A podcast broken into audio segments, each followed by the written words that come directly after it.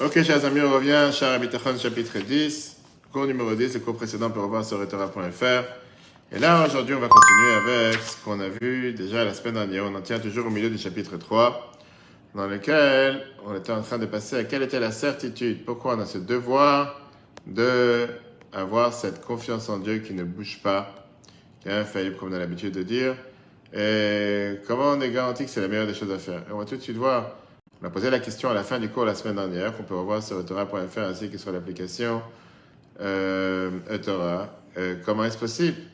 Comment est-ce possible de pouvoir avoir cette certitude? D'un côté, tu me dis qu'il faut croire en Dieu et avoir totalement ce bitachon, cette mouna. On parle maintenant du bitachon, bien sûr.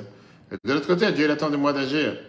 Si Dieu il attend de moi d'agir, alors il euh, faut savoir, il attend de moi d'agir, ça veut dire que je ne peux pas me relier, je ne peux pas m'appuyer à ce que Dieu attend de moi d'agir? En plus qu'il attend de moi d'agir, ça veut dire que je dois me débrouiller tout seul aussi. Bitachon, c'est pas forcément. Euh, on l'a vu la semaine dernière, la différence entre les justes et les moins justes. Comment ça se fait qu'il y a des justes sur terre qui souffrent et qu'il y a des moins justes qui souffrent pas?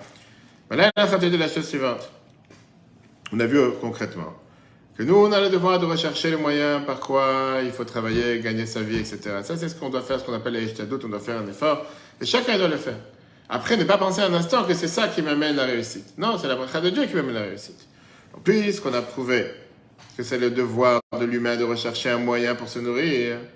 Maintenant, il va te dire que tu ne dois pas rechercher n'importe quel moyen possible et imaginable. Tu as le devoir de chercher le moyen qui est le plus apte à tes capacités. Parce qu'il y a énormément de moyens de parler ça sur Terre. Il y en a qui sont plus faciles, il y en a qui ont de très peu fatigue. Par exemple, être assis dans un magasin.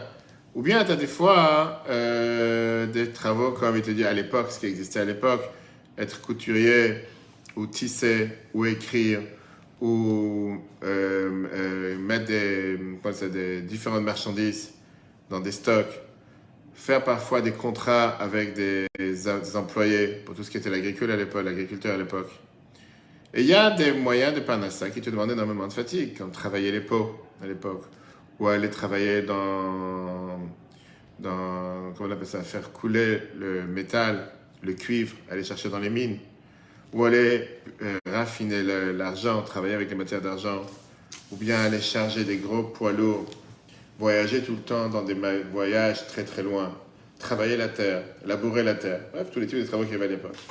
Donc quelqu'un qui a un corps fort et un cerveau léger, c'est bien que pour lui, il peut travailler avec des sortes de matpanasa qui se demandent de fatigue corporelle difficile, parce qu'il peut les supporter. Mais quelqu'un qui a un corps léger, fait, dire fait, pardon, et qui a un cerveau qui est solide, il ne doit pas chercher des moyens de travail qui vont fatiguer son corps, parce qu'il n'a pas la capacité pour le faire.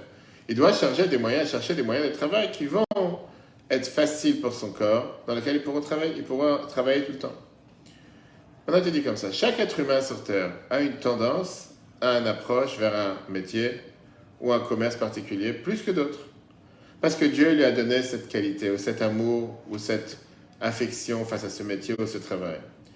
Pareil chez les animaux. Chaque animal, Dieu lui a donné une certaine tendance. Je te dis un exemple. Un chat, Dieu lui a donné la nature d'aller chasser les souris, chasser les souris.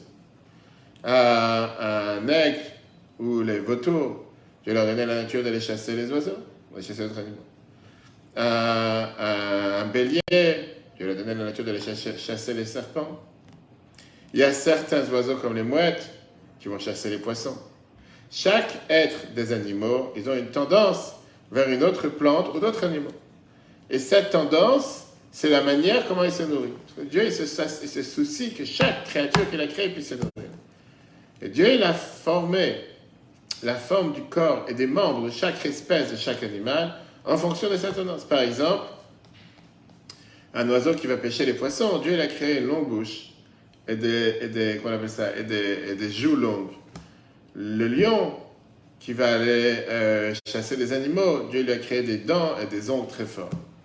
Les autres êtres humains qui se nourrissent de plantes, pas êtres humains, pardon, des animaux, Dieu leur a pas donné des moyens de chasser ou de dévorer. Parce que ce n'est pas leur critère, ce n'est pas ce qu'il faut faire. La Bible, le, le, a été dit, c'est exactement la même chose avec un être humain.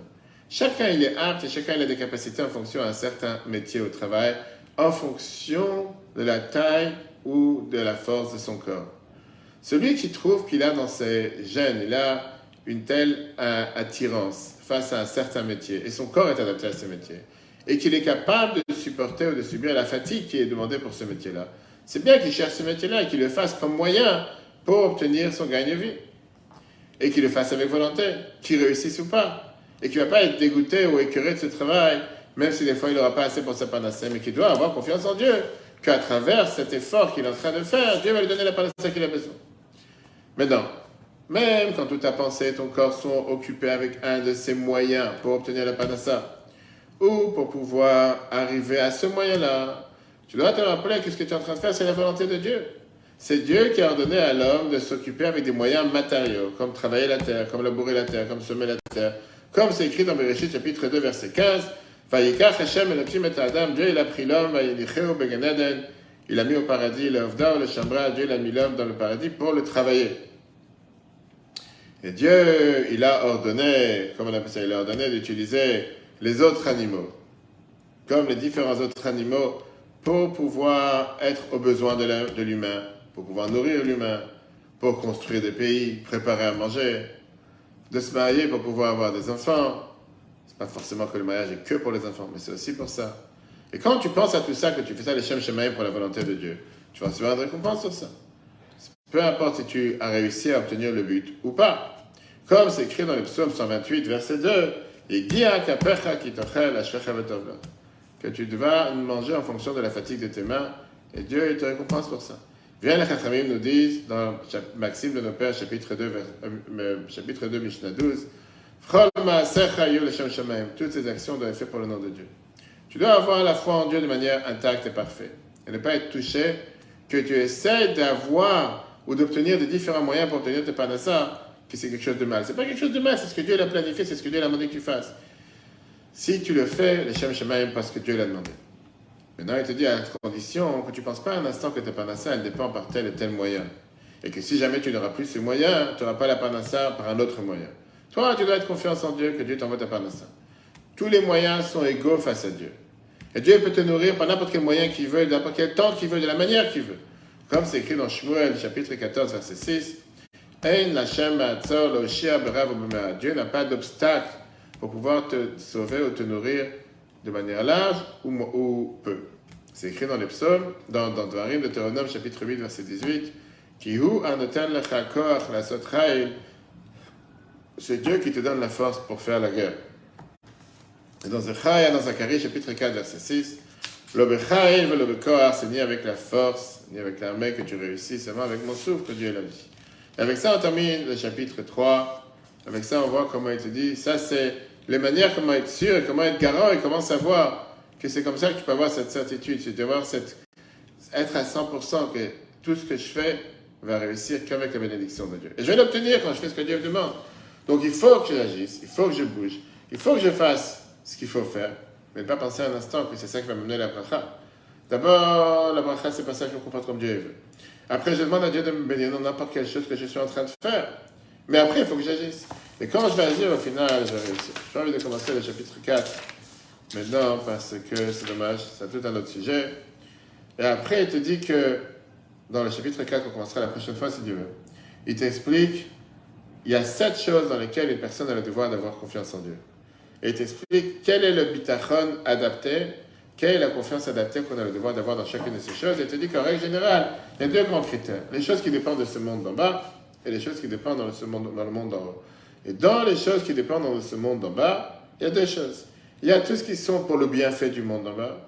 Et après, il y a tout ce qui sont faits par rapport à ton corps et tout ce qui est en dehors de ton corps, tout ce que tu dois faire pour ton bien-être et tout ce que tu dois faire par rapport au bien-être de ta femme, tes enfants, tes proches, tes amis ou tes ennemis, celui qui est mieux que toi, celui qui est moins bien que toi. Et on verra après comment il va expliquer les sept différents critères qui t'apportent cette conscience de comprendre qu'est-ce que ça veut dire avoir cette confiance en Dieu, comment la voir par rapport à ce qui est dans ce monde, par rapport à ce qui est dans le monde futur, et dans ce monde même, qu'est-ce que tu fais par rapport à toi, ce que tu fais par rapport aux autres? Est-ce que tu peux utiliser le même niveau de confiance pour tous ou pas? Mais ça, on verra si Dieu veut la semaine prochaine. Le cours en plus sur retour.fr. Si Dieu veut, à la semaine prochaine.